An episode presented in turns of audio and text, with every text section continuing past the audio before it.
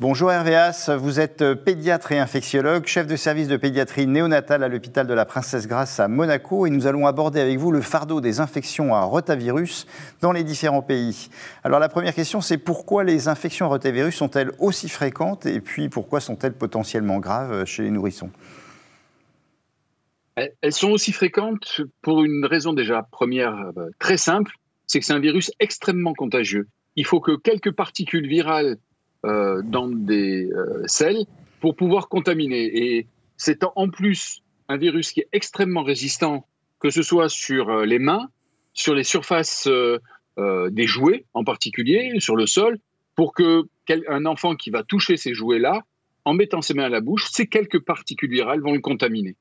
Et en plus, ce virus-là a une capacité très particulière, une fois qu'il a contaminé les cellules intestinales, c'est qu'il il sécrète il libère une fameuse, entérotoxine qu'on appelle la NSP4, qui a un pouvoir non seulement d'action sur la cellule infectée, mais aussi à distance, c'est-à-dire par le système nerveux et vasculaire entéritique, il va pouvoir agir à distance sur les autres cellules intestinales avant même que celles-ci ne soient contaminées par le virus. Et provoquer quoi? Provoquer une diarrhée osmotique très importante, des vomissements importants, et donc la totalité de, de ces événements-là, ça aboutit à un risque majeur de déshydratation aiguë, ce qui en fait toute la gravité. Et alors, quel est l'impact euh, à la fois direct et indirect des infections à rotavirus sur la santé des enfants et sur le système de soins en France?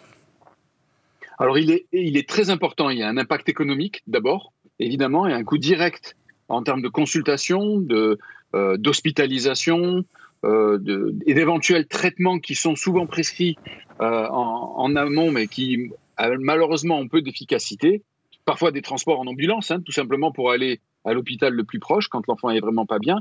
Et les coûts estimés a priori en France par an seraient d'environ 28 millions d'euros. Donc vous voyez que c'est quand même un volume important. Ça, c'est le coût direct, mais bien entendu, il y a aussi des coûts indirects, les coûts indirects qui sont liés aux arrêts de travail euh, que impose la maladie, euh, soit parce qu'il faut aller à la, consultation, sortir l'enfant de la crèche, ou tout simplement quand on va s'arrêter pour accompagner son enfant pendant l'hospitalisation. Et ça représente 270 000 journées par an de perdus, ce qui fait un total global de plus de 100 millions d'euros estimés de perdus à cause de ces coûts indirects.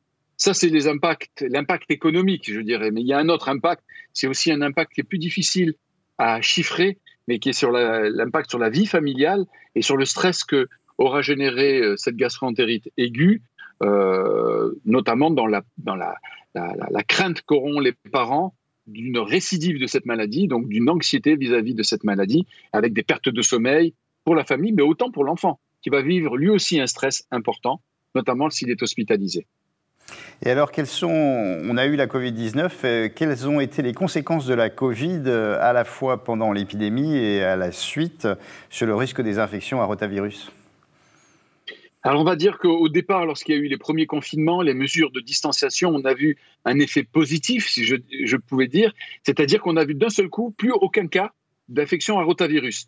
Parce qu'effectivement, le fait d'utiliser des solutions hydroalcooliques pour se laver les mains, le fait de mettre moins ses mains à la bouche, euh, a fait que, et puis de plus rencontrer personne, ça a fait que le virus n'a pu circuler et euh, il n'y a plus aucun cas. Mais ça a eu un inconvénient, aussi, malheureusement, c'est que les enfants n'ayant plus été en contact avec le virus n'ont pas été immunisés.